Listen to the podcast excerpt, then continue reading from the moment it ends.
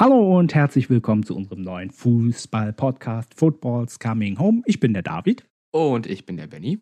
Ja, und der Benny ist heute mein erster Gast in der Pilotfolge. Benny, fühle mich sehr geehrt. Es ist mir eine große Ehre.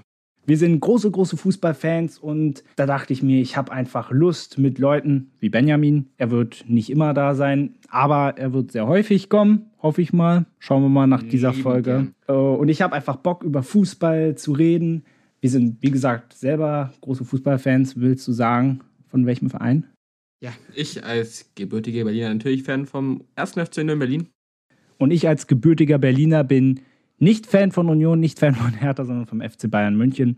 Aber ihr braucht keine Sorge haben, wir werden möglichst neutral analysieren, so wie es Fußballfans können. Ne? Und das wird kein Fan-Podcast. Also da braucht ihr keine Sorge zu haben. Ich werde auch mit den Gästen immer wechseln. Das heißt, ich werde auch mal versuchen, Fans von Borussia Dortmund oder irgendwen anders hier zu haben, dass das ein bisschen ausgeglichener wird. Ja, wir wollen in dieser Folge ein bisschen über die Bundesliga reden, was bisher so geschehen ist, aber auch den Blick ins nächste Jahr schon werfen, was passieren könnte. Auch äh, in Sachen Nationalmannschaft gibt es viel zu bereden. Es steht nächstes Jahr wenn es Corona hoffentlich nicht verhindert, ein großes Turnier an und da gibt es noch viel zu tun. Auch darüber reden wir und auch ein bisschen zweite Bundesliga, Champions League und so weiter. Also es steht viel an. Dementsprechend würde ich sagen, legen wir los, ne? Und viel Spaß. Unser erster Punkt ist natürlich die Bundesliga, über die wir sprechen wollen. Unsere heimische Liga, kann man so, kann man so schön sagen, ne? Kann man sagen, ja. ja. Und um da einen guten Einstieg zu finden, dachten wir uns, dass wir, wir haben ja bisher 13 Spieltage, ist mir gar nicht aufgefallen, dass die Hinrunde ja noch gar nicht durch ist. Aber ich finde, man kann eigentlich jetzt schon, ja, eigentlich schon sagen, wo es für die meisten Teams hingeht. Und wir haben uns für den Einstieg überlegt, jeder sucht sich zwei Teams auf, die ihn positiv überrascht haben und zwei Teams, die ja, sozusagen die Negativüberraschung war. Und ich bin sehr gespannt, was Benny rausgesucht hat. Nenn mir mal ein Team, wer hat dich denn positiv überrascht? Obwohl ich schon weiß, obwohl ich ein Team mir schon denken kann. Ja, es ist natürlich Union Berlin, drittstärkste Offensive der Liga, Platz 6 nach 13 Spieltagen. Ich finde, mehr braucht man da für den Einstieg nicht sagen. Was sagst du, mein Großer? Also, es, also Union hatte ich, äh, habe ich nicht genommen, aber einfach, weil ich wusste, dass du es nimmst. Deswegen Deswegen dachte ich mir so, das nehme ich jetzt nicht. Aber prinzipiell absolut, also Platz 6 nach 13 äh, Spieltagen. Also ich habe auch irgendwie den Eindruck, so in diesem Jahr, dass Union vor allem auch spielerisch stärker geworden ist als noch im letzten Jahr, wo man auch so, da war man ja noch Aufsteiger und da hat, halt, hat man halt auch sehr viel Wert drauf gelegt, dass man die Standards, die in diesem Jahr genauso gut funktionieren, gefühlt wie im letzten, äh, dass da der Schwerpunkt liegt und man spielerisch sich nach und nach reinfindet. Aber in diesem Jahr ist Union auch spielerisch sehr stark. Ja, definitiv. Das System war letztes Jahr auf Sebastian Andersson ausgelegt. Lange Bälle zu ihm, er macht den Ball vorne fest. Diesen Art, diese Art Stoßschimmer hat man jetzt nicht mehr. Man hat jetzt einen spielstarken Taiwo Aboni vorne drin. Wenn nicht verletzt, Max Kruse dahinter. Spielerisch ist das eine Steigerung von 100%. Das ist ganz stark. Und ja, klar ist es eine Momentaufnahme. Ja, Platz 6, ich würde sagen, Träume ist erlaubt. Absolut. Obwohl ich viele Unioner kenne, die ja schon am Anfang gesagt haben, oh, Union ist ja eigentlich schon zu klein für die erste Liga und jetzt spielen sie eigentlich aktuell so, dass man schon denken könnte, ach, die sind schon seit, seit Jahren dabei. Also es ist beeindruckend. Ja, es sind ja auch mit Kruse und Knoche, auch Bojampolo leihweise Routiniers in die, ins, ins Team gekommen, auch mit Gentner schon letztes Jahr. Klar, es ist das zweite Jahr in der Bundesliga, aber der Kader ist ja prinzipiell schon erfahrener. Und was halt in diesem Jahr noch genauso gut funktioniert wie im letzten, habe ich ja schon angesprochen eben, die Stärke bei Standardsituationen. Und das ist ja eigentlich was, ich meine, das hat gegen, ähm, gegen Bayern hat das funktioniert, gegen Dortmund hat das ja auch funktioniert. Mit zwei Toren nach Ecke, genau. Genau. Also das ist ja auch eigentlich so eine Sache, wo, wo die Liga, die Liga weiß doch eigentlich, dass Union stark nach Standardsituation ist. Aber es klappt trotzdem immer wieder. Also woran, woran liegt das? Also vor allem auch bei jedem Team. Das funktioniert eigentlich bei jeder Mannschaft. Ja, ich glaube, wenn ich wüsste, warum es klappt, dann wüssten es auch die Bundesliga-Teams. Christopher Trimmel betont immer wieder, dass er mehrere Standardeinheiten in der, in der Woche einlegt. Und ja gut, ich würde behaupten, Marvin Friedrich ist der kopfballstärkste Spieler der Liga. Bis jetzt konnte ihn keiner wirklich verteidigen. Ja, und einfach diese, diese großen Hühn, die dann bei einer Ecke vorne mit reinrücken, sind unfassbar stark und wichtig für Union. Also Marvin Friedrich ist auch einer, den man eigentlich, den hat man auch nicht so auf dem Zettel. Also das ist ja untypisch, weil er eigentlich sehr gut spielt. Aber so Marvin Friedrich, also vorher, der hat mir gar nichts gesagt. Und jetzt spielt er eigentlich eine auch nicht nur, dass er Kopfball stark ist, sondern auch ein, in der Verteidigung auch sehr solide. Ja, das ist, glaube ich, das Problem des kleinen Vereins. Ich meine, Spieler, die bei kleinen Vereinen spielen, laufen unter dem Radar. Das war schon immer so, es wird immer so bleiben. Die Frage ist, ob er den nächsten Schritt gehen will, ob er den nächsten Schritt gehen wird. Oder ob er sagt, er ist damit zufrieden, unterm Radar zu laufen. Er ist damit zufrieden, bei Union zu bleiben. Ich denke mal, wenn er jetzt äh, sag mal, sagt, ey, ich will gehen, ich will weiter nach oben, dann kann er es auch machen. Ich kann mir schon vorstellen, dass einer der großen vier Vereine beim anklopft. Aber ihr würdet ihn lieber behalten, glaube ich mal. Sowieso. ich würde dir mal verraten, was äh, wer mir positiv aufgefallen ist. Also, und da habe ich auf äh, Platz 2 aktuell Bayer Leverkusen tatsächlich. Allein schon äh, deshalb, weil ich vor der Saison in meiner Saisonvorschau geschrieben habe, ähm, ich habe jetzt nur mal einen Satz rausgenommen. Zu schwer wiegen die Abgänge von Haver, Havertz und Volland. Bayer ist keineswegs zu unterschätzen, wird aber wahrscheinlich nur wieder die Europa League-Plätze erreichen. Ich schätze im direkten Vergleich die Fohlen 11 stärker.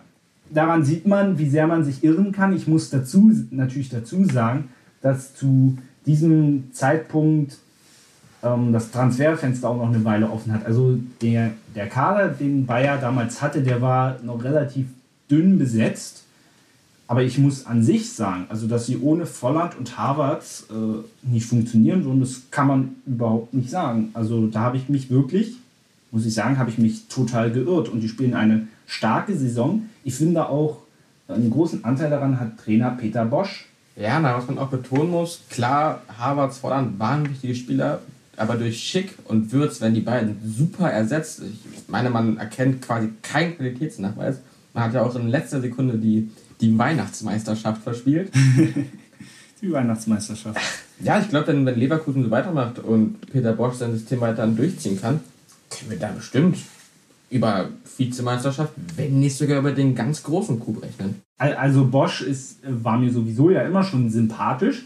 Aber bei Dortmund hat man ja oft immer gesehen, also alles voll auf Offensive. Das ist am Anfang auch äh, gut gegangen. Aber dann so, nach ein paar Spieltagen äh, brannte es hinten lichterloh. Aber bei Leverkusen merkt man auch in dieser und auch in der letzten Saison, er hat dazugelernt, er hat sich weiterentwickelt und er hat definitiv natürlich das, was er gerne spielen lässt, nämlich volle Offensive. Aber er hat das trotzdem mit einer gewissen defensiven Stabilität versehen. Und ich finde, da hat er persönlich auch eine Weiterentwicklung durchgemacht. Ja, weil da der nächste naja, Winterneuzugang sticht, Tabsoba. Ja, Super. Verteidiger hat Jonathan Tah meilenweit den Rang abgelaufen. Jonathan Tah ist in meinen Augen aktuell nur ein Schatten seiner selbst. Und Tabsoba hat definitiv die Rolle des Abwehrchefs übernommen. Kann man absolut zu sagen. Auch, äh, auch ein Zinkgraven, der auch immer unterm, habe ich in meiner Kicker Manager 11, punktet auch regelmäßig. Aber vor allem, es sind auch noch Leute, die absolut, äh, die absolut entwicklungsfähig sind. Also Bayer hat da echt äh, stark eingekauft. Auch ein Santiago Arias, der von Atletico gekommen ist, äh, sich einen Wadenbeinbruch zugezogen hat, der wird wahrscheinlich noch äh, in 2021 auch noch eine Weile fehlen. Also wenn der auch noch zurückkommt, dann ist das richtig stark, muss ich ganz ehrlich so sagen. Dein zweites positives Beispiel. Ja, ist der VfB Stuttgart. Ich glaube, man kann bei Stuttgart ähnliche oder viele Vergleiche zur Union ziehen. Ebenfalls starke Offensive, defensiv stabil und einfach erfrischender Fußball, was man von einem Aufsteiger absolut nicht erwartet. Da fallen mir ja auch, ja, da fallen mir absolut auch äh, gleich ein paar Namen ein mit äh, Klimowitz, Silas Wamankituka, Kulibali. Kulibali, absolut. Und in der Offensive Kalajdzic. Also, das sind wirklich ein extrem junges Team, was mich bei Stuttgart immer ein bisschen, ja, wie soll ich sagen, misstrauisch macht. Ich kann mich noch erinnern, vor ein paar Jahren, wo sie aufgestiegen sind, dann eine famose Saison gespielt haben, wo man in Stuttgart da ja stellenweise äh, wieder von Europa gespielt, äh, gesprochen hat unter Taifun Korkut. Dann kam die nächste Saison wieder der Abstieg, war das, glaube ich. Und in der Relegation gegen Union. ja, hast dich gefreut. Ne? Also ich, ich traue dem Ganzen immer, immer nicht so ganz. Ja, nun das ist aber auch ein, eine andere Mannschaft, ein anderer Trainer, ein anderes System. Ich glaube nicht, dass wir den rasanten Abfall wiedersehen werden. Ob sie die Form die ganze Saison durchhalten können, ist sowohl bei Union als auch bei Stuttgart fraglich. Man wünscht es ihnen. Und ja, ich fände ein bisschen Abwechslung da oben drin auch mal ganz elegant. Ja, aber ich, ich meine halt hauptsächlich auch, dass das wieder im nächsten Jahr, ich meine, du kennst das ja, gerade bei Aufsteigern, oftmals ist ja das erste Jahr nicht so das Problem, aber dann dieses zweite, das zweite verflixte Jahr. Das ist tatsächlich nur, nur ein Gerücht quasi. Wenn man mal nachguckt, die meisten Aufsteiger steigen nicht im zweiten, sondern gleich im ersten Jahr wieder ab. Sprich, das erste Jahr ist das Schlimmste, nicht das zweite. Findest du? Es ist so. Hast du irgendwelche Zahlen dafür? ja, das, ist, kann man nachgucken. Es gibt Statistiken. Die meisten Aufsteiger sagen im ersten Jahr gleich wieder AD. Das werden wir dieses Jahr höchstwahrscheinlich nicht sehen. Ja, obwohl Bielefeld könnte abrutschen. Das ja, aber Bielefeld Jahr. ist ja jetzt auch im ersten Jahr. Ja, das erste Jahr ja. ist aber das schwerste. Mhm. Ja, gut, Bielefeld ist, ja, es gibt dann halt immer so eine Mannschaft, wo man halt, ähm, also ich wünsche es den Bielefeldern oben zu bleiben, aber ich glaube, ich glaube, da kann man den Bielefeldern auch nicht böse sein. Ich meine, neun, neun Tore bisher geschossen. Die einzigen, die schlechter sind, sind Schalke, da kommen wir wahrscheinlich genau, noch zu. Genau, auf Schalke kann man auch noch sprechen. Bielefeld wird es schwer, ja. sich in der Liga zu halten. Zehn Punkte nach 13 Spieltagen ist unterirrt. Es darf nicht sein, egal ob Aufsteiger oder Veteran der Liga. Aber ich denke, bei der Arminia, da wird man es auch zumindest diesmal, weil man hat ja auch in der letzten Saison eigentlich nicht direkt mit dem Aufstieg kalkuliert muss man ja auch dazu sagen. Vor allem auch nicht in dieser Deutlichkeit, wie es am Ende dann geworden ist. Damit hatte man ja gar nicht gerechnet. Insofern, ich glaube, dass man es diesmal verschmerzen könnte, meine ich. Ja, na, ich glaube, auch wenn Bielefeld ambitioniert ist als Paderborn, hat man da die ähnliche Ansichten vor der Saison gehabt. Klassenerhalt wäre überragend. Ein Abstieg tut weh, ist aber nicht schlimm. Und ich denke, Bielefeld würde auch in der nächsten Saison, wenn es denn in die Zweiklassigkeit geht, immer noch gut aufgestellt sein. Das denke ich auch. Ich verrate dir mal mein zweites positives Beispiel. Der VfL Wolfsburg. Tatsächlich. Also, ähm, ich habe in meiner Vorschau geschrieben, dass es für Trainer Oliver Glasner vor allem darauf ankommen wird, die Mannschaft mitreißen zu können und vor allem die spielerische Qualität zu erhöhen, die ja vorhanden ist. Nun war ja der Saisonstart alles andere verlief ja alles andere als reibungslos, auch als dann ähm, diese, dieser Konflikt zwischen Glasner und Schmatke, wo Glasner ja öffentlich die Transferpolitik kritisiert hat, dass er mit den Neuzugängen äh, nicht, nicht so zufrieden war, dass er gern noch mehr gehabt hätte. Da dachte ich mir, uh, also das könnte ein schwieriges Jahr für Wolfsburg. Es stand ja sogar die Trennung im Raum. Aber sie haben sich gefangen und stehen auf einem verdienten vierten Platz. Und genauso wie bei Leverkusen, bis die Bayern kamen, waren sie noch ungeschlagen.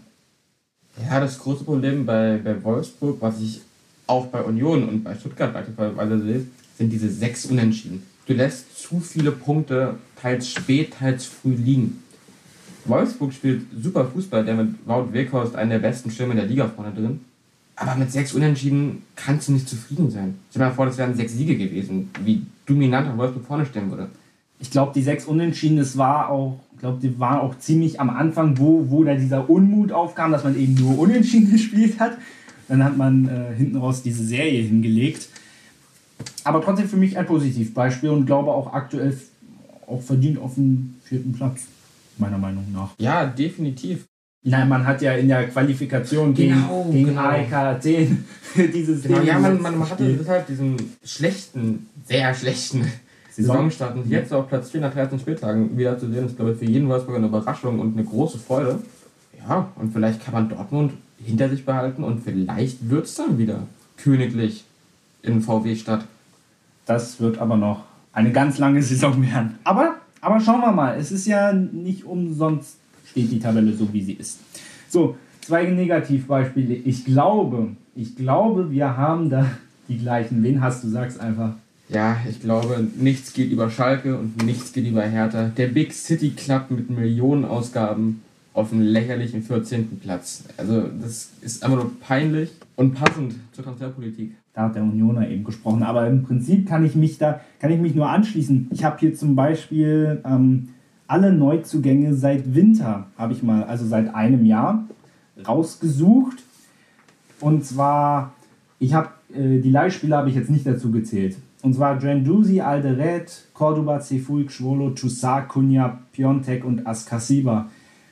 Ich meine, mit den Jungs kannst du eine komplette Elf schon zusammenstellen, aber es nützt halt wenig, wenn die halt nicht so funktionieren. Und gerade bei Cunha, er hat einfach so, er hat einfach so diese fußballerische Qualität, dieses brasilianische Ding, aber das passt. Es passt an vielen Stellen, übertreibt das zu sehr und dann ist er auch wie so Neymar, wenn es nicht läuft, dann. Mh. Mm. Wie du schon sagst, das große Problem ist eher seine Mentalität.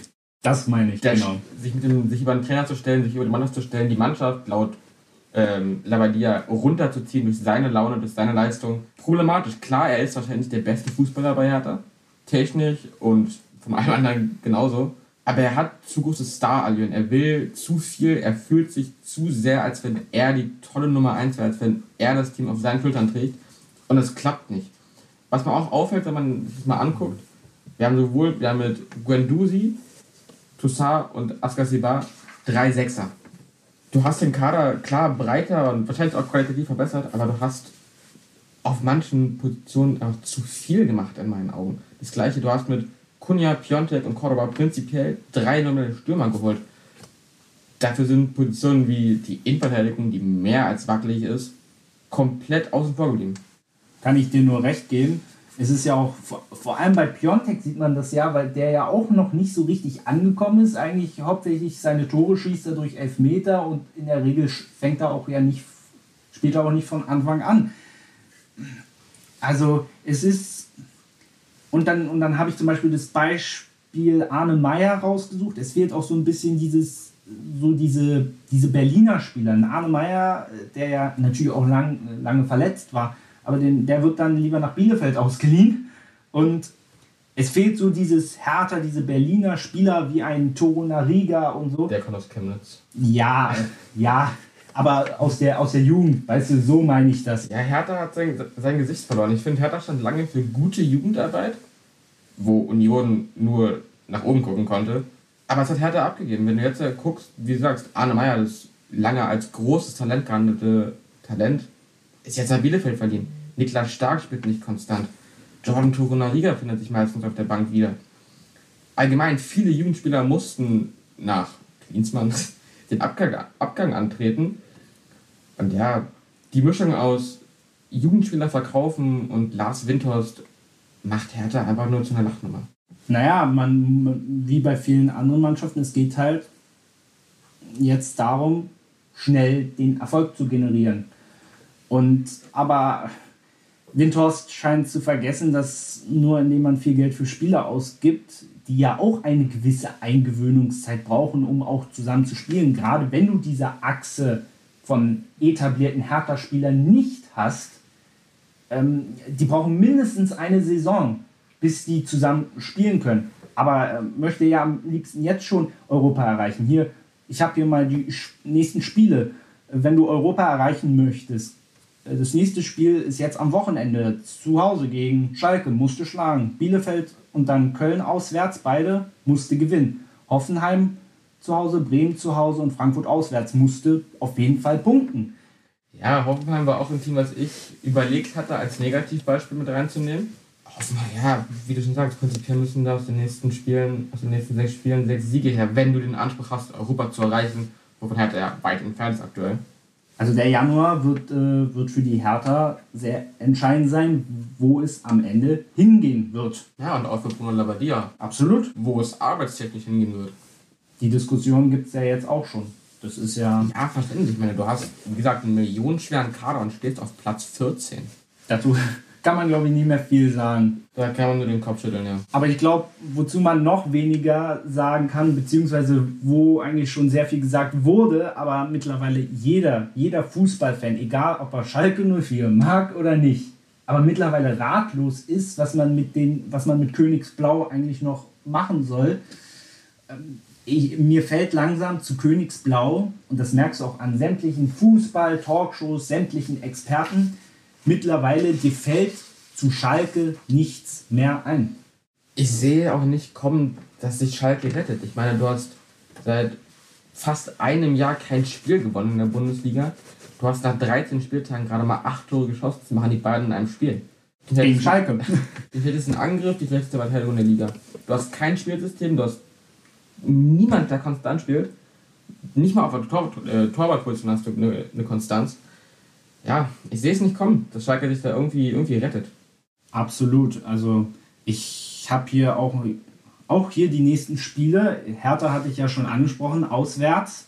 Dann Hoffenheim zu Hause, das wird äh, kritisch. Das wird eine harte Nuss. Frankfurt auswärts ist ganz ekelhaft zu spielen. Dann gegen Köln muss der eigentlich punkten. Dann kommt äh, Bayern.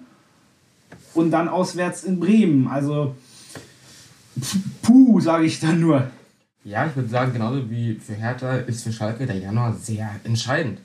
Äh, klar, Hertha will gewinnen, aber Schalke, naja, wenn nicht gegen den 14., wenn nicht gegen Köln, den 15., gegen Bielefeld und Mainz hast du nicht gepunktet, wo sollen die Punkte herkommen? Ich sehe es nicht kommen, dass gegen Frankfurt oder Bayern Punkte drin sind. Wichtig, wenn die Spieler Bremen, Hertha und Köln, da müssen, irgendwo müssen drei Punkte her.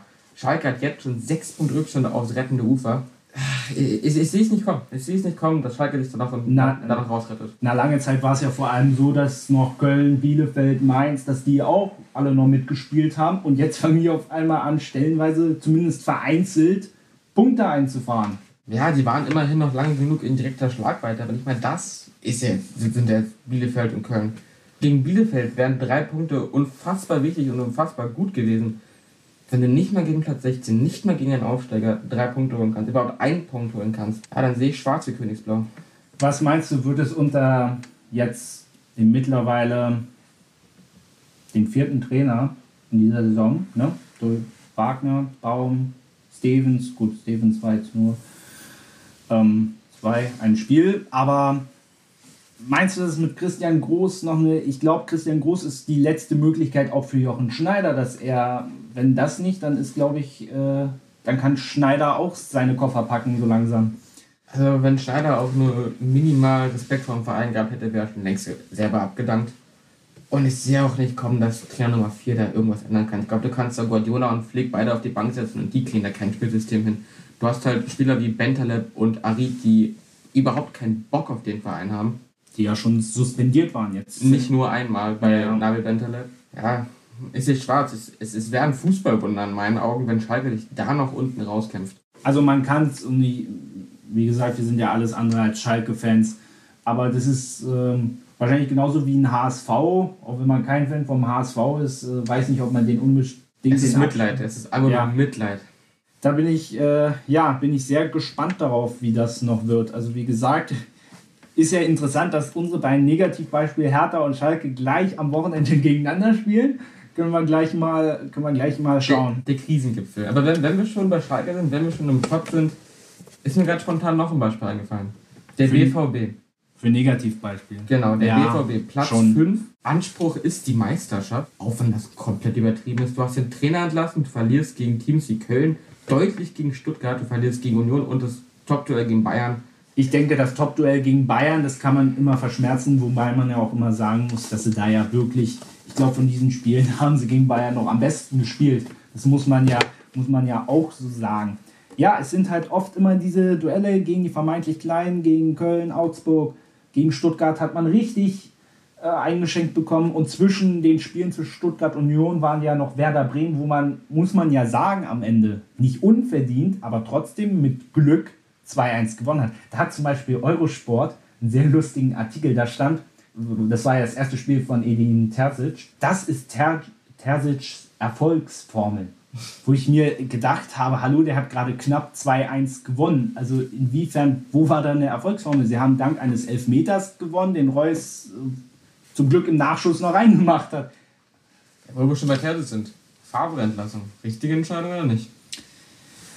ah, das ist, das ist immer so eine, so eine Sache. Ich glaube, solange Jürgen Klopp nicht zurück nach Dortmund kommt, Und ich meine, das, hat, das haben alle danach, das hat Peter Bosch, das hat Thomas Tuchel, wer war sonst nicht alles da? Peter Stöger zwischendurch. Das haben die alle, das haben die alle gespürt. Solange der Messias nicht zurück nach Dortmund kommt, wird jeder nicht das liefern. Und Lucien Favre, man wusste, man wusste, was er mitbringt. Und er ist ein überragender Trainer, der überragende Spieler. Aber er tanzt dir nicht an der Seitenlinie rum und schlägt drei Saltis, wie Marcel Reif immer so schön sagt. Äh, das macht er nicht und das ist er auch nicht. Natürlich hat er in vielen Spielen auch unbestritten mit der Taktik ähm, daneben auch, gegriffen. Na, auch im Supercup, als er zum Beispiel Erling Haaland rausgenommen hat. Also ich, weiß persönlich nicht, ob das jetzt vielleicht gut war. Wie gesagt, der Vertrag wäre ja ausgelaufen. Ich glaube tatsächlich auch, dass man nicht mit ihm verlängert hätte. Aber trotzdem muss ich auch sagen, es ist auch, da wird mich Marco Reus jetzt verdammen, wenn ich das Wort Mentalität anspreche. Aber wenn er im Interview noch selbst sagt, wir können nicht verteidigen, ähm, da, da muss ich echt sagen, also das war das Entlassungsschreien für den Trainer. Wenn er sagt, wir können nicht verteidigen, also was soll man mit diesem Satz anfangen, wir können nicht verteidigen? Sie müssen verteidigen. Und ich sag mal so, ich glaube im Bremen-Spiel war das bei dem einen Gegentor. Kann auch ein anderes Spiel gewesen sein wo Marco Reus auch nicht ganz unbeteiligt war und nicht eingreift. Also das ist, das ist doch schon eine Mentalitätssache. Ja, was man nicht vergessen darf bei der Trainerfrage, Dortmund ist ein ganz schweres Pflaster. Du hast natürlich viele Fans, aber auch viele toxische Fans mit extrem hohen Ansprüchen, die einfach durch, durch Kloppen extrem Luxus gewöhnt waren, einen der besten Trainer der Liga gehabt zu haben und das jetzt nicht mehr haben. Also weder Favre noch seine Vorgänger waren Top-Trainer in der Bundesliga in meinen Augen. Und wie du auch schon erwähnst, die Entscheidung, Haaland im Supercup rauszunehmen, dumm, in meinen Augen einfach dumm. Aber da sieht man auch wieder die extreme Abhängigkeit von Haaland. Das sieht man auch jetzt aktuell. Klar ist jetzt der Wunderknabe Mukoko vorne drin, aber Mukoko ist kein Haaland. Absolut. Na, das kann man auch nicht von ihm erwarten. Das sollte man auch nicht. Naja, um das mal so, so ein bisschen abzuschließen. Äh, die Saison ist ja noch lang und wenn ihr sagt, oh, jetzt habt ihr über den und den Verein gar nicht gesprochen, das werden wir im Laufe der Saison noch tun, braucht da keine Sorgen zu haben. Aber auf jeden Fall jetzt zum Abschluss mal ein kleiner Vorausblick. Was meinst du? Also wie gesagt, bei Schalke haben wir ja schon gesagt, dass wir ehrlich gesagt nicht so den, ja, nicht so ein gutes Gefühl dabei haben, dass das jetzt sehr viel besser werden wird. Was meinst du bei Dortmund? Kriegen die vielleicht noch die Kurve, dass sie wie gesagt, die Saison ist ja noch lang, es ist noch nicht mal die Hinrunde um. Aber. Ja, ich denke, Dortmund wird so insofern die Kurve bekommen, dass es für die Champions League reicht. Aber ich glaube, Richtung Meisterschaft wird man dieses Jahr überhaupt nichts zu melden haben. Ich glaube, der Zug ist mittlerweile schon sehr früh in der Saison abgefahren. Es hängt, wird aber am Ende auch von den Bayern abhängen. Müssen wir mal schauen, wie das weitergeht. Ja, nicht nur von den Bayern. Ich meine, sowohl Leverkusen als auch Leipzig sind ja beide schon jeweils sechs Punkte weg von Dortmund. Und die sehe ich auch dieses Jahr wesentlich stärker vom spielerischen Können als Dortmund. Da bin ich auch auf jeden Fall gespannt drauf mit Julian Nagelsmann. wo, der, wo da die Reise noch hingeht mit RB Leipzig, bin ich sehr gespannt drauf. Wir werden das weiter im Blick haben, auf jeden Fall. Und ja, dann haben, haben wir ja sehr ausgiebig schon über die Bundesliga geredet. Und dann kommen wir jetzt zum nächsten Thema. Und wir gehen, wie man immer so schön sagt, ins Unterhaus, in die zweite Bundesliga. Versprochen, wir werden nicht so lange darüber reden. Aber ich finde, es ist wieder sehr interessant und ich habe mal vier Mannschaften mir rausgesucht, die mich besonders überrascht haben. Und auf Platz 1 der SV Holstein Kiel. Was ich sehr überraschend finde, mit Abstand die beste Defensive, nur elf Gegentore. Und die einzige Niederlage gab es gegen Fürth, zu der kommen wir auch noch gleich. Stehen aktuell auf Rang 3. Also hättest du das vorher gedacht? Ich nicht. Überhaupt nicht. Ich habe Kiel auf dem stabilen Mittelfeldplatz angesehen. Man muss natürlich betonen, mit Top-Transfer Joshua Mees, der unfassbar viel Bundesliga-Erfahrung gesammelt hat. Sagt der Unioner. Was zu erwarten? Trotzdem habe ich sie eher im Mittelfeld angesiedelt gesehen. Ich hätte es auch nicht gedacht. Und vor allem stell dir mal vor, dann gibt es dann in ein paar Wochen im Januar äh, dann im Pokal in der zweiten Runde das Topspiel gegen die Bayern. Hoffen wir, dass beide Mannschaften dann noch Tabellenführer sind, aber das hat doch was. Ja, es erinnert mich an das Pokalduell vor zwei Jahren Union gegen Dortmund. Zu dem Zeitpunkt die beiden letzten verbliebenen ungeschlagenen Mannschaften im deutschen Profifußball gewesen. Dass du dir solche Statistiken merkst, ist ja klar. Es ist sehr wichtig. Ja. Was man über die Kieler aber auch er- erwähnen muss, ja, offensiv. Gerade mal 22 Tore, kein schlechter Wert, aber auch kein überragender Wert. Ja, Verteidigung gewinnt Meisterschaften, ne? Da sieht uns wieder. Kann sich Dortmund auch was von abschneiden wiederum. Ja, die können ja nicht verteidigen, woher mal Herr, Herr Reus? Hat ja auch Herr Reus gesagt, ja. ähm, wir kommen zum Hamburger SV, Platz 2. Man denkt, ja, ist ja eigentlich, äh, Solide. ja, aber ich dachte am Anfang, der HSV hat bockstark losgelegt. Fünf Siege am Stück, wenn man das Pokal aus jetzt mal äh, vergisst. Aber dann mit dem Stadtderby gegen Pauli, wo man unentschieden gespielt hat, gegen Kiel anschließend auch, folgte dann irgendwie so ein Bruch. Drei Niederlagen am Stück. Und da dachte ich mir, oi, jetzt haben sie sich im letzten Spiel wieder gefangen, stehen auf Platz zwei, ist, ist alles offen. Aber hat man auch schon wieder gesehen, wieder so eine Achterbahnfahrt, wo man am Anfang dachte, ui, der HSV hat jetzt verstanden, wie sie die zweite Bundesliga angehen müssen, eigentlich. Ja, na, was auf jeden Fall verstanden, das ist der Topstürmer Simon Terodde. Selbes Problem wie bei Dortmund. Der HSV ist extrem abhängig vom Stürmer. Terodde mit bereits 14 Toren, damit mehr als die Hälfte der HSV-Tore selber erzielt. Ja, die Frage ist, wie würde der HSV dastehen oder wie steht der HSV da, wenn Terodde ausfällt? Das wollen wir für den HSV nicht hoffen. Aber auf jeden Fall bin ich gespannt, ob die Achterbahnfahrt, sage ich jetzt mal so, weitergeht, weil dann wird es äh, zum Aufstieg natürlich wieder nicht reichen. Aktuell sieht es ja aber noch äh, gut aus. Ja, zumal ein erneuter Nichtaufstieg würde auch, würde auch erneut einen neuen Trainer bedeuten. Und ich weiß nicht, ob das für den HSV sehr, sehr förderlich wäre. Ja, Trainer, das Problem ist, die müssen sie ja auch, die, die sie immer feuern, müssen sie ja dann auch noch abbezahlen. Über Das, Problem, genau, der HSV hat dieses Syndrom, immer jahrelange Verträge auszustellen und dann nach einem Jahr die Reißleine zu ziehen. ja, das. Was soll man dazu sagen? Was man auf jeden Fall sagen kann, dass Fürth eine grandiose Saison spielt. Platz 3. Und da habe ich was Kurioses rausgefunden. Denn die Saison ist nur überragend, wenn man nicht zu Hause antritt. Danke, Benny, dass du das so schön ausgeführt hast. Auf jeden Fall äh, die Fürther zu Hause Tabellenführer. Und- zu Hause 14. Auswärtstabellenführer. Jetzt habe ich es auch noch, äh, jetzt habe ich das, diesen Wow-Effekt habe ich jetzt zunichte gemacht. ja, natürlich. Also äh, da habe ich mir gedacht, total irre Statistik.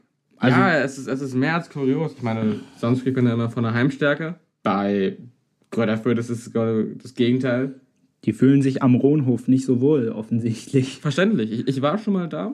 Ist nicht schön. Ist nicht schön. Alle Vierter haben jetzt mal weggehört. Dann habe ich noch äh, als vierte Mannschaft Fortuna Düsseldorf als Absteiger. Man sagt ja immer so, die Absteiger sind ja immer eigentlich auch immer dazu verdammt, sofort wieder aufzusteigen. Paderborn, die sind nur Elfter, sogar nur. Der Saisonstart war sehr durchwachsen. Besonders bitter war ein krachendes 5 zu 0 gegen Bochum, die auch eine gute Saison spielt, auf Platz 4 aktuell. Und jetzt vor ein paar Tagen erst das Pokal aus gegen Rot-Weiß Essen.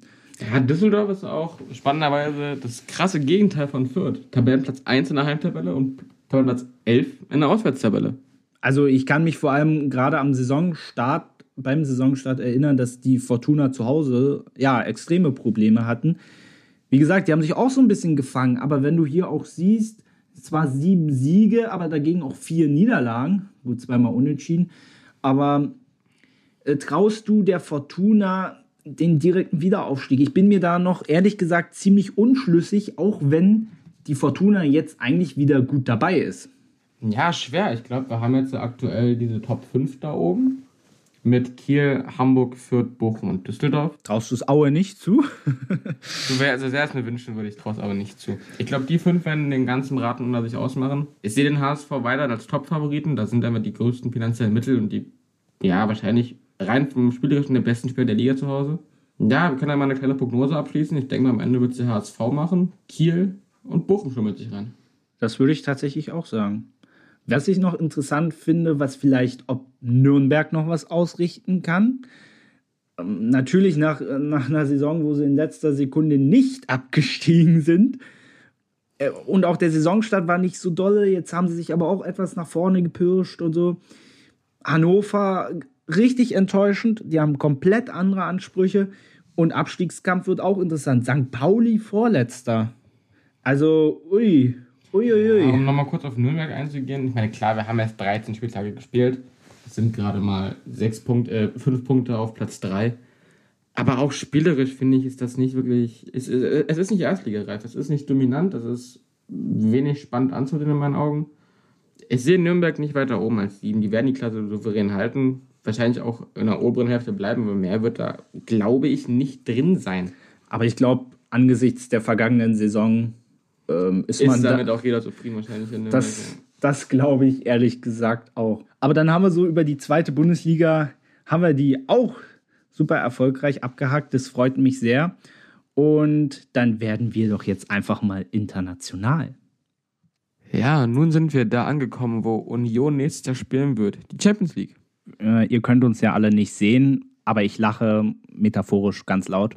Nein, nein, Quatsch. Wenn Union, äh, ich hätte nichts dagegen. Das wird bestimmt auch genau so geil, wie wenn die Eintracht international spielt. Ja, wir machen da bei uns in der Klasse immer schön Witze weil die Parkplatzsituation in Berlin-Köpenick fraglich ist, bis dann Messi und Barca kommen und sich in der Wohlheide einen Parkplatz suchen müssen.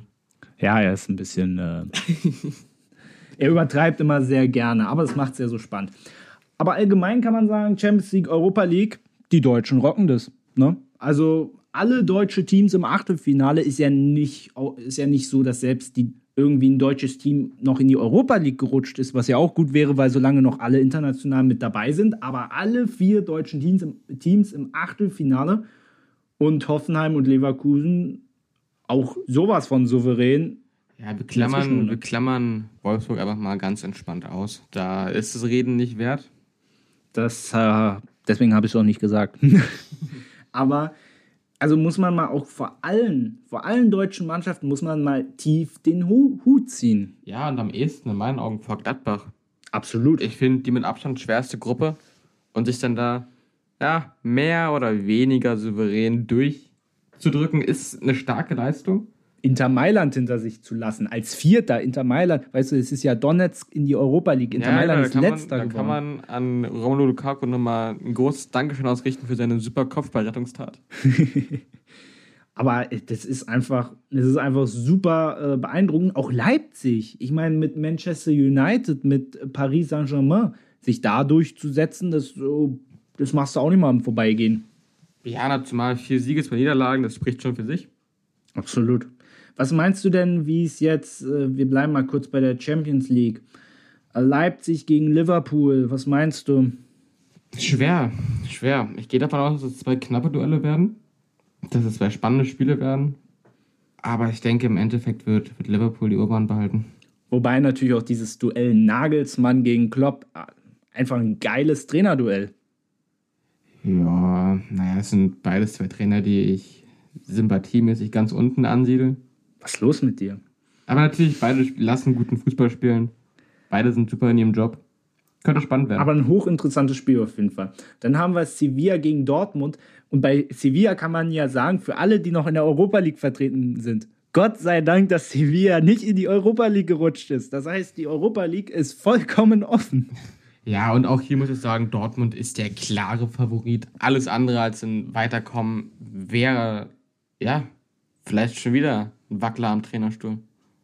Siehst du das? Also ja, also auf dem Papier ist Dortmund ganz, aber ich finde das gar nicht so klar, auch wenn es, als ich bei der Auslosung in der Presse gelesen habe, glückslos und so. Ich, das finde ich ehrlich gesagt überhaupt nicht. Auch der sie sind amtierender Europa League-Sieger. Sie haben gegen Inter Mailand gewonnen. Ich finde das gar nicht so klar. Im Normalfall müsste Dortmund diese Aufgabe bestehen, keine Frage. Aber ich finde, das, das ist ja, definitiv auch kein Glückslos glückslos in der Champions League ist eh immer so ein Ausdruck, den ich mehr als lächerlich finde. Es gibt kein glückslos in der Champions League, es sind alles gute Mannschaften.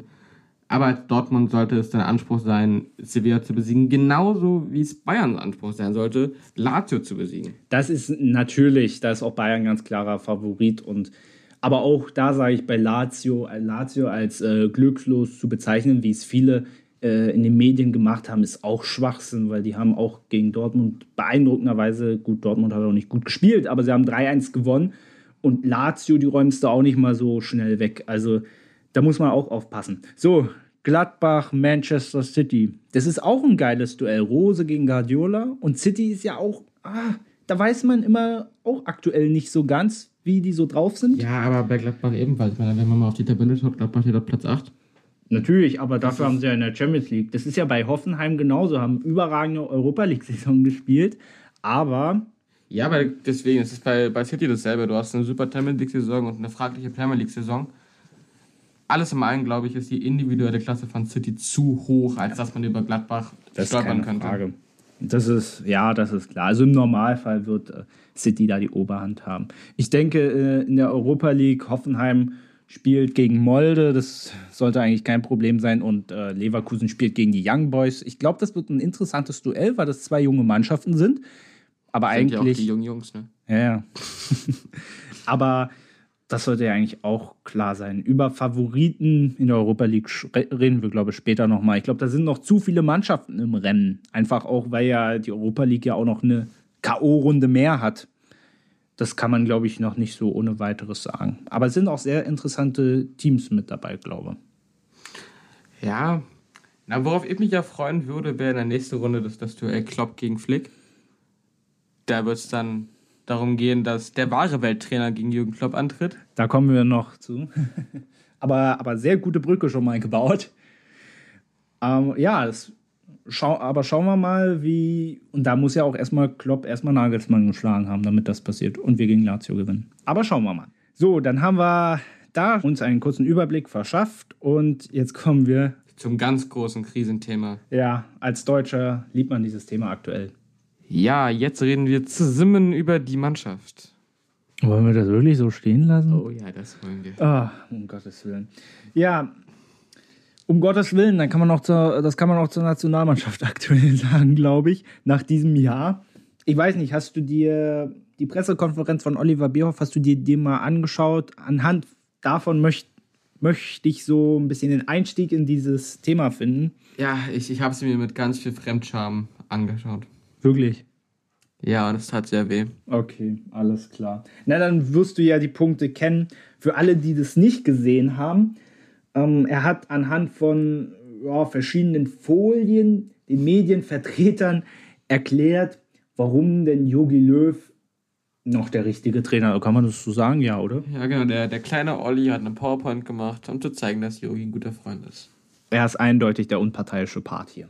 Aber auf jeden Fall, äh, wir gehen die Punkte mal durch. Also der erste Punkt war, wir qualifizieren uns direkt für die Euro 2020 bzw. Euro 2021. Ja, dass man das als deutsche Nationalmannschaft überhaupt als großes Ziel setzt, ist eigentlich schon Armutszeugnis. Ich meine, wer waren die Gegner? Gut, die Niederlande, wow, toll, wir haben die Niederlande hinter uns gelassen. Aber ansonsten Weißrussland, Estland, Nordirland, glaube ich. Ja, das sind da, wie du schon erwähnt, wahre Fußball-Powerhouses, die wirklich Titelaspiranten alle drei sind? Also bei allem Respekt vor diesen Mannschaften, aber das ist jetzt keine Sache. Ja, wir haben das erreicht, da hat Bierhoff recht.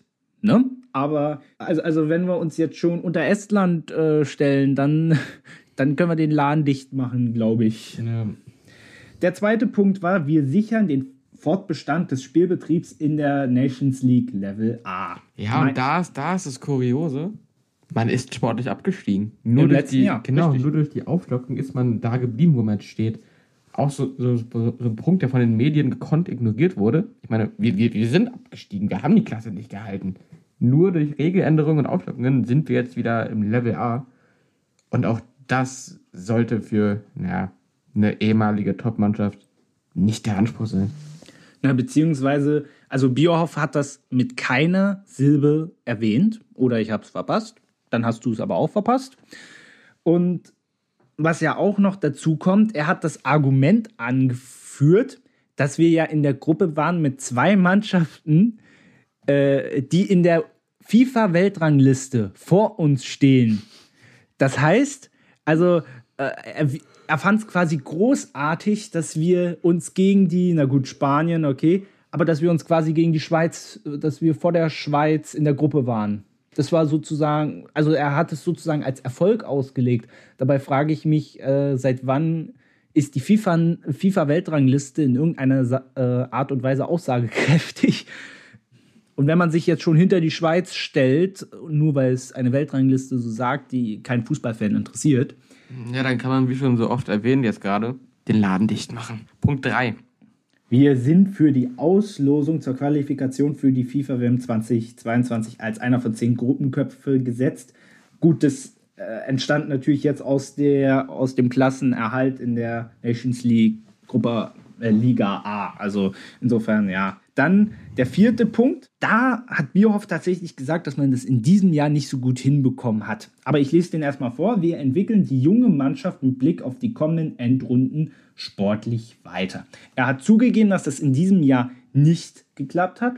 Das Hauptargument, es war nicht alleine, das muss man fairerweise dazu sagen, aber das Hauptargument war trotzdem, dass es wegen Corona nicht funktioniert hat. Er hat ja auch so eine, so eine schöne, da hatte er auch so eine schöne Folie, wo er gut aufgezeigt hat, wie viele äh, Stammspieler eigentlich zu jedem Spiel gefehlt haben. Das war stellenweise im zweistelligen Bereich.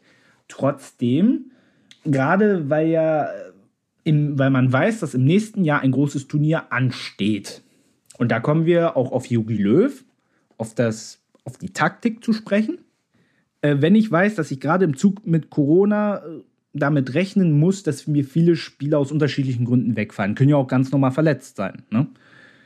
dann muss ich doch ein System etablieren, vor allem in der Defensive, wo, wenn neue Spieler dazukommen, dass die das trotzdem mit anderen etablierten Spielern drumherum, die das bereits beherrschen, dass die da ebenfalls geschult werden und dass man dann zur EM ein System spielen kann, was alle so weit hinbekommen. Da komme ich aber auf die Abwehr zu sprechen, die äh, mal mit Dreier- bzw. Fünferkette und dann mit Viererkette gespielt hat. So, und dieses Spiel ging munter so weiter. Man hat sich nicht drauf festgelegt. Und dann wundern wir uns alle, dass unsere Abwehr, die, muss ich dazu sagen, die ist nicht internationale Klasse stellenweise. Zumindest die zweite Garde nicht. Und wie kann ich denn mit so einer wackeligen Abwehr jetzt versuchen, da, ja, wir müssen flexibel sein und so weiter, aber wenn man ein System nicht mal beherrscht und dann kommen die Ausfälle hinzu und so weiter und dann spielt man zwei Systeme mit komplett unterschiedlichen Spielern an, zu jedem Spieltag und wie soll das denn funktionieren?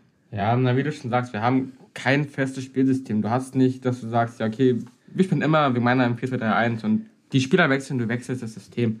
Und das klappt nicht. Da waren die Spieler nicht die Klasse, da war der Trainer nicht die Klasse. So funktioniert es nicht. Solange die Mannschaft kein festes Spielsystem hat, wird es auch nicht besser. Du kannst ja die besten Spieler einstellen, wenn die alle immer woanders spielen müssen. Bestes Beispiel ist, dass er gern mal Gnabry in den Sturm stellt und dann Timo Werner aber rechts kommen lässt.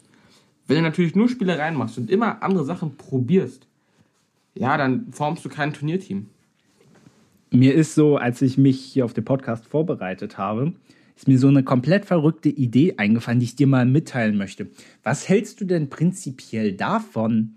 Weil das große Thema in Deutschland ist ja auch, dass wir keinen richtigen Mittelstürmer mehr haben. So kein Klose und wen es da nicht alles gab, kein Mario Gomez, Sandro Wagner und so weiter. Was hältst du denn von der Idee, wenn man einfach äh, versucht, Goretzka mal in den Sturm zu stellen? Ich meine, guck mal, er ist kopfballstark, also er bringt auch den Körper mit, er ist abschlussstark ich weiß, es ist eine sehr, sehr, sehr gewagte Idee. Aber warum nicht? Weil ich meine, er ist gerade als, als defensiver Mittelfeldspieler, spielt er ja meistens bei Bayern, ist er extrem torgefährlich, was ja eigentlich für diese Position jetzt nicht so typisch ist, unbedingt. Ja, es ist mir schon wieder zu experimentell, zumal wer soll ihn ersetzen im zentral defensiven Mittelfeld der Nationalmannschaft? Joshua Kimmich gehört in meinen Augen, ob er will oder nicht, für Deutschland auf die Rechtsverteidigerposition, weil da gibt es einfach nahezu niemanden. Also auch auf links nicht. Also da ist Deswegen, Goretzka ist in meinen Augen oder muss in meinen Augen die Säule im Mittelfeld sein, die er ist. Muss auch bleiben. Was ich dann eher machen würde, wäre so einen Herrn namens Thomas Müller mal wieder zu nominieren, den voll in die Spitze zu stellen. Klar, nicht als klassische Nummer 9, aber einfach als der Ballverteiler der Nummer ist, auf A10 für Bayern. Zu dem Thema wären wir noch gekommen, aber wenn du es angesprochen hast, was hältst du denn von der Rückkehr, da sprechen alle Medien immer drüber, was hältst du denn von der Rückkehr von Hummels, Boateng und Thomas Müller? Bitteschön. Ja, sie ist notwendig. Ich meine, ich weiß nicht, was Bundesjogi sich gedacht hat bei der Ausbotung. Ob das einfach nur war, okay, wir waren schlecht bei der WM, ich muss jetzt irgendein Zeichen setzen. Oder was, ich, ich kann es mir nicht erklären, was sein Gedankengang war. Ich glaube, so eine finale Ausbildung gab es auch davor noch nie. Erst recht nicht von drei Topspielern. Also ich bin der Meinung, zumindest Hummels und Müller haben sich die Rückkehr sowas von verdient. Ich finde ehrlich gesagt, so wie Boateng spielt aktuell auch. Ich glaube, also meine Meinung ist dazu so ein bisschen, so wie man es mit den drei Spielern, so wie man auch mit ihnen kommuniziert hat. Das war absolut nicht in Ordnung. Ich habe aber damals mir so gedacht, okay, gibt es den Ganzen mal eine Chance, einfach, ganz einfach auch deshalb, man muss dazu sagen, die drei Spieler waren zu dem Zeitpunkt, die waren auch nicht in guter Verfassung. Das ist jetzt natürlich anders. Deswegen gehören sie jetzt aus meiner Sicht auch wieder zur Nationalmannschaft. Weil eigentlich ist Nationalmannschaft, spielen da die besten Spieler in Deutschland. Eigentlich. Ja, nur leider haben wir an der Spitze so einen Herrn Löw, der nicht die besten, sondern die aus seiner Sicht sympathischsten Spieler nominiert. Ja, das ist auch noch ein großes Thema, aber ich komme noch mal zu dem, äh, äh, zu dem Punkt zurück, um das noch weiter auszuführen. Ich konnte verstehen, dass Löw etwas ausprobieren wollte, aber man hat jetzt gesehen, in, in den letzten zwei Jahren und gerade im letzten Jahr, es hat nicht funktioniert. Es hat nicht geklappt.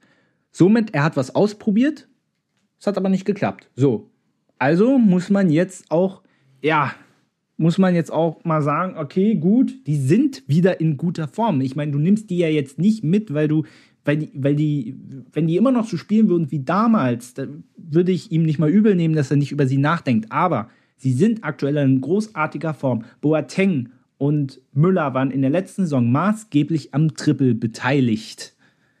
Und dann kann es aus meiner Sicht, es gibt sportlich gesehen, gibt es keine Argumente, sie nicht mehr zu nominieren. Ich habe einen sehr interessanten Artikel von T-Online gelesen, den ich ehrlich gesagt super lächerlich fand, weil da stand, wenn man diese drei Spieler nominieren würde, das wäre gegenüber den Jüngeren, die jetzt nachkommen, ich frage mich ehrlich gesagt, wer groß nachkommt, beziehungsweise die Leute haben nicht die Qualität von diesen Spielern, das muss man so ehrlich sagen. Ähm, dass es für diese Spieler total ungerecht wäre und dass diese Diskussion über drei Spielern unverschämt sei. So sinngemäß, das war die Aussage dieses Artikels. Ja, nun darf man aber nicht vergessen, dass wir bei der Nationalmannschaft, wie gesagt, von der Nationalmannschaft reden, von der Auswahl der besten Spieler des Landes und nicht um, irgendeine, um irgendeinen Partyverein allgemein dieses finale Sagen, okay, kommt nicht mehr mit, war Quatsch. Spieler nicht zu nominieren, weil sie leistungsschwach sind, ist normal, das gehört dazu. Aber Spieler komplett zu verbannen wegen aktuell schlechter Form ist in meinen Augen von Anfang an ein Fehler gewesen und ein Fehler, den sich Löw auch einfach eingestehen muss. Es ist ja auch so, dass äh, das hat ja zum Beispiel U21-Nationaltrainer Stefan Kunz jetzt schon öfter gehabt, äh, oder das hat er ja auch angemahnt, dass es nicht, gerade, es fängt ja jetzt unten an. Dass man nicht mehr auf diesem Level ist, wie man es vor ein paar Jahren noch war. Ich kann mich mal erinnern, als wir zusammen beim U21-Testspiel gegen die Türkei war das. Wer war da alles dabei? Leroy Sané. Leroy Sané, Timo Werner, Davy Selke. Aber noch ein Haufen anderer. Also, ja, Niklas Stark. Ja, Hani genau. Mukta. Ah, na, ich weiß nicht mehr, wer noch so. Wo spielt der eigentlich? Hani Mukta spielt bei Nashville in Amerika. Interessant. Mit dem habe ich ein Foto gemacht. Ich auch. Oh, ja, stimmt. Aber naja, aber da waren noch mehr. Aber wenn man so sieht, wer damals da gespielt hat und wer jetzt, Stefan Kunz hat, glaube ich, ist einer meiner Lieblingspodcasts. Wir machen jetzt Werbung für Kicker Meets the Zone. Überragender Podcast. Hat in diesem Podcast so sinngemäß gesagt, früher hat er öfter mit Yogi telefoniert, wegen, ne, wie viele Spieler nimmt er mit? Heute telefonieren sie darüber überhaupt nicht mehr. Weil es aktuell aus der U21 niemand gibt, der diese Qualität hat, um den Sprung in die A-Nationalmannschaft zu schaffen. Und ich meine, du siehst ja auch, äh, wer in diesem Jahr alles debütiert hat. Robin Gosens, Florian, Florian Neuhaus für mich einer der Positivbeispielen. Aber ansonsten Jonas Hofmann, Dahut, Riedle Baku, der zwar gut spielt, Philipp Max nach so vielen Jahren, wo es ganz Deutschland gefordert hat, jetzt ist er zur PSW gewechselt und ausgerechnet, jetzt wird er nominiert. Ja, erst recht, man redet davon, junge Spieler sollen eine Chance bekommen ein Robin Gosens, ein Philipp Hofmann, Moderhut und Philipp Max zählen in meinen Augen nicht. Du meinst Jonas Hofmann? Jonas Hofmann. zählen in meinen Augen nicht zu der jungen Garde dazu, die da erwähnt wurde. Vor allem, auch, äh, man sieht ja auch immer, das ist ja dieses Leistungsprinzip in ihren Vereinen. Florian Neuhaus, gut, ist überragend, Robin Gosens auch. Hofmann ja, Dahut eigentlich eher nicht. Baku ja. Und Philipp Max, ich schaue nicht mehr so oft, äh, ich schaue nicht so oft Eredivisie, aber, aber er hat auf jeden Fall schon mal ein Tor gemacht. Das habe ich gesehen. ich glaube, er spielt aber auch nicht so, nicht so schlecht. Aber auch äh, in 2019, wer da debütiert hat, Niklas Stark, nach sehr langer Zeit, ja, er wurde ja ständig nominiert, hat nie gespielt. Suat Serda, gut, der war jetzt zwischendurch verletzt. Amiri, Robin Koch, ich wusste gar nicht, dass er 2019 schon dabei war. Luca Waldschmidt und Klostermann. Also vor allem, wir haben in den letzten Jahren sehr viel, haben sehr viele Spieler ihr Debüt gefeiert, aber weitergebracht hat es uns eigentlich nicht. Also diese Spieler, die du hier siehst, auch aus 2018, bis auf Kai Havertz, der in 2018, aber ansonsten Marc Uth spielt doch überhaupt keine Rolle mehr. Thilo Kehrer, ja, der kommt zwar mit, aber ist ja keine Größe. Nico Schulz erst recht nicht. Also aus den ganzen Jahren kannst du eigentlich nur sagen, so richtig gebracht haben ist nur Kai Havertz und eigentlich finde ich trotzdem ein bisschen Lukas Klostermann. Aber der Rest, der ist nicht gut genug. Ja, wenn man es sieht, seit, seit 2018 16 Debütanten, ist ja schön und gut, dass es 16 Debütanten gibt, aber von diesen 16 Debütanten sind, wie du schon erwähnt hast, mindestens die Hälfte überhaupt nicht auf dem Niveau, was man erwarten würde für Nationalspieler. Allein äh, schau dir mal in 2020 14 Tore geschossen, aber 16 Gegentore. Natürlich knallen da die sechs Tore gegen Spanien, knallen die da extrem in diese Statistik rein. Aber wenn du selbst mal die sechs Tore wegnimmst, dann sind es trotzdem zehn Gegentore. Ist trotzdem noch oh, ziemlich viel, sage ich mal. Der beste Torschütze war in 2020 Werner mit vier, danach zwei von Waldschmidt und danach lauter Eintore verteilt über Gnabry, Goretzka, Ginter, Draxler. Und aber Co. ja, aber nichts, wo ich jetzt sage, oh, damit können wir jetzt zur EM fahren. Ja, zumal jeder Fan oder jeder neutrale Zuschauer würde ja sagen, das war kein gutes Jahr für die Nationalmannschaft.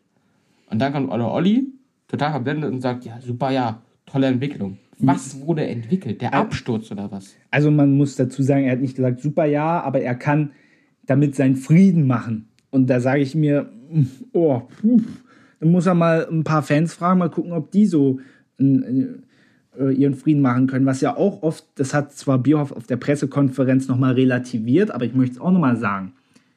Die, die erste Mannschaft, äh, die Startelf gegen Spanien, die war im Schnitt 27 Jahre alt. Das heißt, es war keine junge Elf, wie es eigentlich immer behauptet wird. Die deutschen Spieler hatten insgesamt gerechnet mehr Länderspielerfahrung als die Spanier. Und dann muss ich sagen, dann ist da zu viel, was irgendwie schön gesprochen wird. Allein von Oliver Bierhoff, das ist, wie zum Beispiel hat er das Argument herbeigeführt, ja, natürlich haben die Spanier, konnten die nicht gegen ersatzgeschwächte Ukrainer gewinnen. Ne? Natürlich haben die anderen Nationen momentan auch ihre Probleme. Aber das ist doch gerade für uns die Chance, wenn die auch alle gerade in der Entwicklung sind. Und für mich ist das ehrlich gesagt kein Argument zu sagen, naja, die anderen sind ja auch so schlecht. Weißt du, was meine Mutter früher gesagt hat, wenn ich gesagt habe, ja, aber die anderen machen das doch auch so und so weiter. Fang erstmal bei dich an, hat sie gesagt. Bei Guck doch an. bei dir. Danke. Gucke erstmal auf dich selbst. Und dann sagt Bierhoff, ja, aber die anderen, die haben auch Probleme. Ist ja schön, ist gut für uns, dann werden wir nicht so, nicht so abgehängt. Aber, oder auch, was er, das hat er nicht auf der Pressekonferenz gesagt, aber woanders, er ist im Thema Ostfußball, ist er nicht so im Thema. Das ist als Sportdirektor seine, muss es mal so deutlich sagen, seine verdammte Pflicht er hat da auch als einziges Beispiel, hat er, glaube ich, RB Leipzig genannt. Als einziges Beispiel. Ich meine, dass Union gerade nach sehr vielen Jahren äh, souveräner Arbeit in die erste Liga aufgestiegen ist, souverän die Klasse gehalten hat. Oder es gibt ja auch noch, ich meine, Hertha ist jetzt kein Ostverein in dem Sinne, ist ja eigentlich, ne? Aber ich zähle es jetzt mal dazu. Regional gesehen. Ja, und also da muss ich sagen, das ist eigentlich als Sportdirektor seine Pflicht das, und dann muss ich sagen, wenn er das nicht macht, dann ist er fehl am Platz. Ich finde auch gar nicht mehr so sehr, dass immer nur Yogi Löw. Ich finde, Yogi Löw hat jetzt langsam auch seinen Kredit verspielt, aber viel mehr, vor allem Oliver Bierhoff, finde ich. Ja, ich muss sagen, ich finde es peinlich, wenn dir zum Ostfußball, ja, nur RB Leipzig, die mal von Leipzig abgesehen nichts mit dem Osten zu tun haben, einfällt, dann ist es peinlich. Es ist einfach peinlich, anders kann man es nicht nennen. Ich sehe ehrlich gesagt, es sind ja jetzt im März noch drei Länderspiele, aber wo soll jetzt noch was verändert, verbessert werden? Mir fällt, ich weiß dazu nichts. Ich meine, schau dir die Gegner in der Gruppenphase an: Frankreich, Portugal, Ungarn. So, ähm, Ziel ist ja eigentlich äh, das Halbfinale. Das werden wir nie im Leben erreichen. Ich nicht, komm. Klar, das Argument war und ist wahrscheinlich immer noch, ja, Deutschland ist eine Turniermannschaft. Ich finde, wir haben 2018 grandios bewiesen, dass wir nicht mehr, mehr das sind. Also wo, wo, wo soll es herkommen? Wo soll dieses Halbfinale herkommen? Es müsste, ja, es wäre genauso wie die Flagge halt ein Fußballwunder für mich. Natürlich ist den meisten Fußballfans die Nations League vollkommen egal, aber trotzdem sind das Pflichtspiele. Und wie du gesehen hast, das hat ja durchaus einen Einfluss, wenn du die Klasse nicht hältst, bist du bei der WM nicht als Gruppenkopf gesetzt. Also das hat ja durchaus trotzdem schon eine Bedeutung. Natürlich hätte man in Deutschland nicht die Welt ausgerissen, wenn sie es jetzt ins Final Four geschafft hätten. Aber sie hatten es in der eigenen Hand und wenn man es schaffen kann, warum soll man es nicht? Sie hätten nur unentschieden spielen müssen gegen Spanien. Sie hatten es in der eigenen Hand und am Ende haben sie es nicht nur, haben sie es nicht nur nicht geschafft, sondern sie haben es jämmerlich versaut. Das muss man so sagen. Ein 6-0, da gibt es keine Pro-Argumente mehr. Und allein, ich habe schon, entschuldige, äh, ich habe allein schon die Reaktion gesehen. Jogi Löw sitzt still da und ich glaube, das war Andi Köpke, der glaube bei einem Tor sowas von, von Frust irgendwie die Flasche auf die Bank geschmissen hat oder so. Ich weiß nicht, ob er es war, aber da habe ich gesagt, wow! Und Jogi Löw sitzt einfach da und sagt ähm, nichts. Ja, es ist herzlos. Also einfach, ich muss auch sagen, ich hätte mich über den Einzug ins Final Four gefreut, weil das wäre mal wieder ein Erfolgserlebnis, wirklich mal ein erwähnenswertes Erfolgserlebnis gewesen. Klar, das hätte wahrscheinlich dann die Position von Jogi Löw gestärkt, was in meinen Augen nicht gut gewesen wäre. Aber es wäre irgendwie wieder ja, ein Lichtblick gewesen, dass man vielleicht wieder doch sagen kann, ja, okay, unsere Jungs, die können Fußball spielen. Und das haben sie ja in 2019, das muss man fairerweise auch sagen, auch wenn die Gegner jetzt nicht die Welt waren. Aber da habe ich so gesagt, hm, okay, es geht ja vielleicht so in eine richtige äh, in eine richtige Richtung. Es war ja nicht alles schlecht, vor allem in 2019 nicht. Gerade Offensive, da war sehr viel Schönes mit dabei. Wie da vorne Gnabry, Sané, Werner und noch mehr, wie die da vorne rumgewirbelt sind. Es war schön anzusehen. Es war nicht alles schlecht. Aber wir kommen mal vielleicht auch mal wieder ein bisschen zurück, weil äh, sportlich sind die Probleme, ich meine, die Zahlen sprechen ja auch hier für sich selbst. Das Problem ist allerdings auch, das fängt ja eigentlich beim Urschleim an, sage ich mal, beim DFB. Ich meine, äh, Fritz Keller und der Generalsekretär Curtius, da fängt es ja schon an, dass die sich nicht abkönnen. Das heißt, schon allein bei einem, eigentlich der mächtigste Sportfachverband der Welt kann nicht mal, ist sich in der Führung nicht mal einig. Und wie soll das denn dann nach unten, wenn man vom Sportlichen her mal absieht, wie soll das denn in der Nationalmannschaft funktionieren? wenn es da nicht mal funktioniert. Da kommt dann irgendein Morgen dann die Polizei mit Sturmhaum und machen da Natürlich war es ein bisschen übertrieben, wenn es um Steuerhinterziehung geht, musste da nicht mit einem Sondereinsatzkommando unbedingt anrücken. Aber darüber lässt sich streiten. Aber das sind dann halt immer diese Geschichten, die produziert werden. Oder dieses Ding, ich fliege von Stuttgart nach Basel, die paar Kilometer. Gerade jetzt, wo es ja auch so mit Fridays for Future und gerade dieses Thema Umwelt so präsent ist wie lange nicht mehr, fliegst du von Basel, äh, von Stuttgart nach Basel mit dem Flugzeug. Und die paar Kilometer kannst du nicht mit dem Bus zurücklegen. Das ist einfach, vor allem das sind so Sachen, die einfach so super unnötig und sind. Und dann die Argumentation, ja, na, die Spieler müssen sich ausruhen. Können sie sich im Bus nicht ausruhen? Die haben doch auch bestimmt keinen normalen Bus, wo man sich die Füße einquetscht, sondern da kann man sich bestimmt zumal, auch ein bisschen. Zumal ein Flug würde ich persönlich jetzt nicht gerade als regenerativ bezeichnen. Naja, aber du fliegst wahrscheinlich nur 10, 15, 20 Minuten. Ja, wahrscheinlich, aber trotzdem ist es ja auch nicht gerade entspannt, zum Flughafen zu fahren und dann in den Flieger zu steigen. Eigentlich nicht, es geht nur schneller. Zwei, wie lange ist die Busfahrt? Eine Stunde oder so? Vielleicht zwei? Ein bisschen, zweieinhalb, glaube ich. Aber es ist nicht die Welt. Also, das kann man eigentlich machen. Ich meine, klar, da hat Bioff auch recht. Die Fans werden erst zurück, richtig zurückkommen, wenn der sportliche Erfolg stimmt. Gebe ich ihm recht, aber, und das hat er äh, nicht so richtig, fand ich auch nicht so richtig genannt, diese Negativschlagzeilen müssen aufhören. Und das ist eine Sache, die man eigentlich sehr einfach beheben kann. Da muss man, da muss man auch nicht, so wie Bierhoff es gemacht hat, immer darauf hingewiesen, ja, wir haben doch seitdem tolle Aktionen gemacht und so und so weiter. Ja, ist alles schön und gut, aber einfach aufhören, diese Negativschlagzeilen. Mehr erwarten die Leute stellenweise ja auch gar nicht. Oder dieses, immer dieses Produkt, die Mannschaft. Wir sind schon seit zwei Jahren, nee, schon, schon vor der WM. Wir sind nicht mehr die, wir waren in Brasilien, waren wir die Mannschaft. Und Ja, vielleicht 2016 auch noch.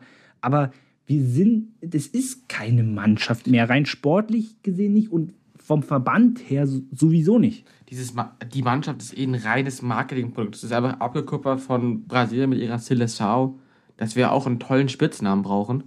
Ich fand das Mehr mit dem, ich fand das mit dem Kinofilm ganz schön, aber diese Mannschaft steht nicht mehr für den Erfolg und sie steht auch vor allem nicht mehr für Deutschland, das muss man so sagen. Was sehr schade ist. Aber wir werden da sicherlich jetzt auch dann nochmal drauf zu sprechen kommen, wenn im März wieder die Länderspiele sind. Das sind ja noch drei an der Zahl. Und dann werden wir mal schauen, wie es danach aussieht. Dann wird man, glaube ich, noch besser eine Prognose treffen können, wie es dann weitergeht. Wir beobachten das weiter. Es gibt auf jeden Fall, wie ihr gemerkt habt, äh, kann man da sehr intensiv drüber diskutieren. Und wir haben locker nicht alles angeschnitten. angeschnitten. Nee, der, der DFB ist ein trauriges, aber trotzdem spannendes Thema. Das stimmt. Und was Bierhoff auch gesagt hat, äh, dass sich so viele Leute darüber aufregen, zeigt ja, dass es den, dass den Leuten die Nationalmannschaft trotzdem nicht egal ist. Ja, natürlich nicht. Ich meine, man will doch auch, dass, ja, klingt jetzt vielleicht ein bisschen patriotisch, aber dass mein Land uns gut vertritt. Ja, das ist doch normal. Ist doch bei jedem anderen Land Ja. genauso. Aber wir bleiben da dran, auf jeden Fall. So, Benjamin, wir haben es gleich geschafft. Unglaublich, ne? Unfassbar. Wir haben noch äh, drei Einzelpunkte und zwar, du hast ja vorhin schon angesprochen, die Welt, ja, die Welttrainer war, ich meine, Lewandowski ist äh, nicht Welttrainer, aber Weltfußballer gewonnen, glaube ich, verdientermaßen, oder? Ähm, ja, bei der Welttrainerwahl gab es, sagen wir mal, eine kleine Überraschung oder doch eigentlich eine große Überraschung. Also, ich muss dazu sagen, ich gönne es Jürgen Klopp. Ich finde, dass er den Titel erhalten hat. Es ist nicht unverdient, aber Hansi Flick hätte es mehr verdient gehabt. Wie du schon sagst, es, ist nicht unverdient im Sinne von, er ist ein schlechter Trainer, aber es ist in dem Sinne unverdient, wenn du siehst, dass du mit Hansi Flick einen Trainer hattest, der wesentlich mehr erreicht hat. Ich meine, er hat Bundesliga, Pokal, Champions League und dann dieses Quantupel, Quadrupel und nee, Quintupel war das. Ach, was auch immer. Ja, aber es ist. Hätte jetzt Flick zum Beispiel nur die Bundesliga gewonnen. Und dann hätte ich gesagt, okay, im Vergleich zur Bundesliga, Premier League, äh, wenn die nach so allein, vielen schon, Jahren. allein schon durch Ansehen, wo ja die Premier League Nummer weit über der Bundesliga steht, wäre das ein logischer, eine logische Schlussfolgerung gewesen. Aber dadurch, dass halt Flick auch im direkten, im direkten Wettbewerb in der Champions League gewonnen hat, den größten Erfolg im Vereinsfußball gefeiert hat, in seinem ersten Jahr als Bayern-Trainer, ich finde, also es gibt in meinen Augen kein Argument, warum Klopp es mehr verdient hat als Flick. Ich habe ja komischerweise oft in den sozialen Netzwerken das Argument gelesen, ja, Flick ist ja erst seit einer Saison da und so deswegen. Obwohl ich, äh, da sage ich doch, es geht doch um dieses Jahr. Genau, ist das- doch vollkommen das- egal, was er in den letzten Jahren Ja, oder ob ja, Klopp vor, weißt du? Also ich finde das äh, Deswegen, es geht ja um den Trainer, quasi um den Trainer der Saison und nicht um den Trainer der letzten acht Jahre. echt mal. Und für mich war es, jetzt habe ich echt mal gesagt, Für mich war es Hans-Dieter Flick. Genau, für mich auch. Aber auf, auch allein deshalb, weil die haben ja nicht nur die Champions League gewonnen, so wie beim letzten Mal, sondern sie haben ja die Gegner liquidiert. So doll muss man das ja, eigentlich mal sagen.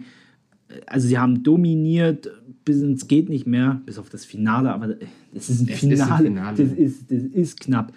Ja, also ich verstehe es auch nicht. Trotzdem Glückwunsch an Jürgen Klopp.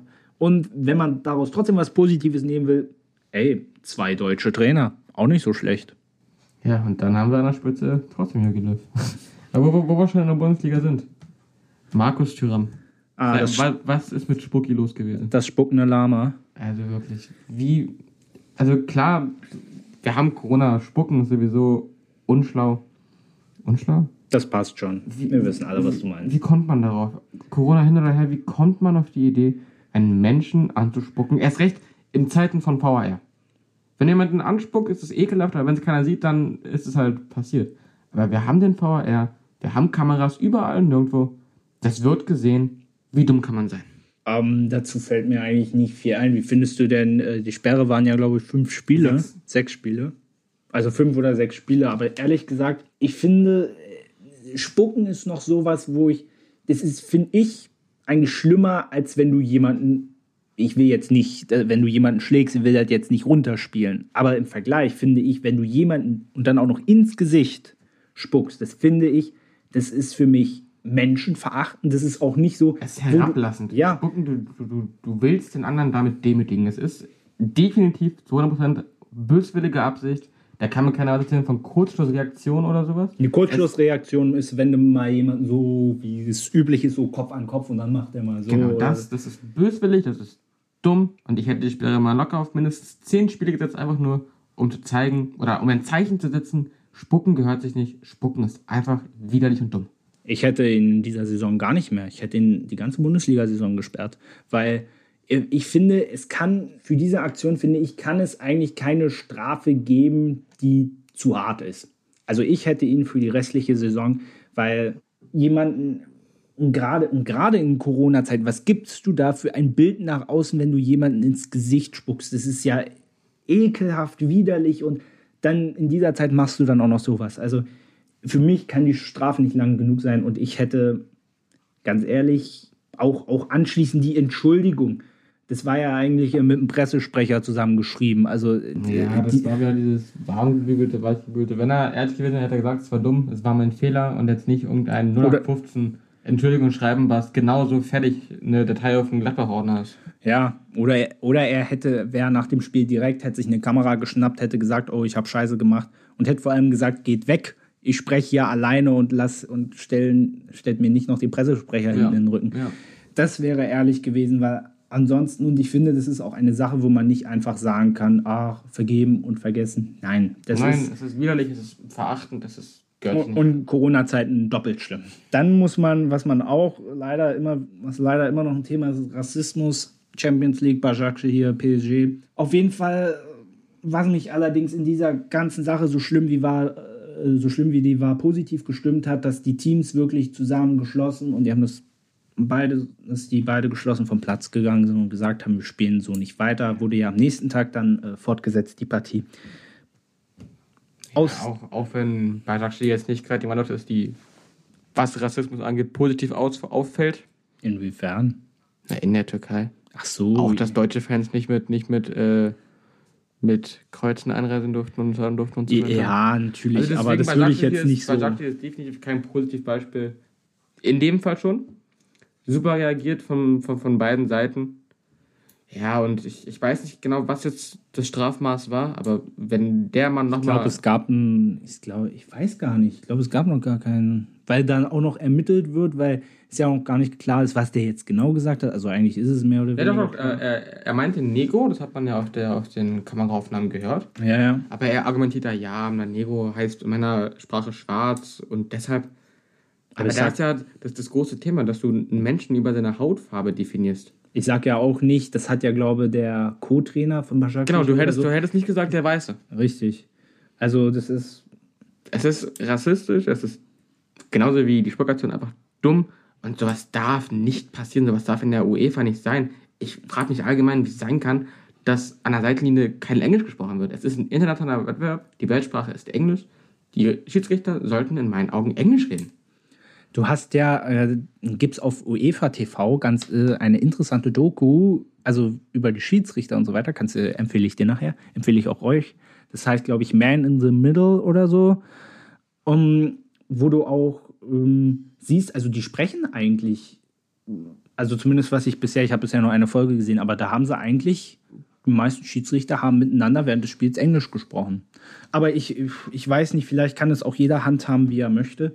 Auf jeden Fall, ich glaube, sowas kann man ähm, nur aufs Schärfste verurteilen und ja, hoffen wir mal, dass der. Ich soll, ich habe auch irgendwo gelesen, dass er wohl auch kei, in der Hinsicht auch kein unbeschriebenes Blatt sein soll. Aber das ist immer mit Vorsicht zu genießen. Ne? Wie gesagt, es Wir gilt. wollen ja hier auch nichts unterstellen. Nein, es, und es gilt auch immer, bis etwas letztendlich eine Strafe ausgesprochen wird. Gilt auch, Unschuldsvermutung. Ja. Genau so ist es. Naja, gut. Ähm, auf jeden Fall ein paar ernste Themen zum Schluss, aber ich glaube, ansonsten haben wir jetzt für dieses Jahr, glaube ich, so einen guten Abschluss gehabt. Die erste Folge, Benny, wie war's? Unsere Pilotfolge. Ja, neu für uns natürlich. Absolut. Dementsprechend sind wir auch für Kritik immer offen. Wir müssen weniger reden, wäre vielleicht ein Kritikpunkt. Oder uns besser informieren. Was man vielleicht äh, ja dazu sagen muss, wir machen das komplett in Eigenregie Und deshalb sind wir für Feedback natürlich jederzeit äh, extrem offen, sind darauf angewiesen. Das ist gar keine Frage, nur immer sachlich. Aber ich glaube, das kriegt ihr alle hin. Und wie gesagt, wir lernen, wir lernen mit jeder Folge dazu, ne? Genau. Na dann, wir bedanken uns. Wir hoffen sehr, dass ihr beim nächsten Mal wieder einschaltet. Und vergesst übrigens nicht, äh, meinem Blog zu folgen. Der heißt Fußball, Film und mehr. Da schreibe ich auch selber Beiträge. Über Fußball, Film und mehr. Ja, nicht nur über Fußball, also wenn ihr euch auch für andere Themen interessiert, also bei Instagram, Twitter, Facebook, eigentlich über, fast überall, ne? Wo es Social Media gibt. Genau. Dann macht's gut und bis zum nächsten Mal. Guten Rutsch und tschüss. Ciao.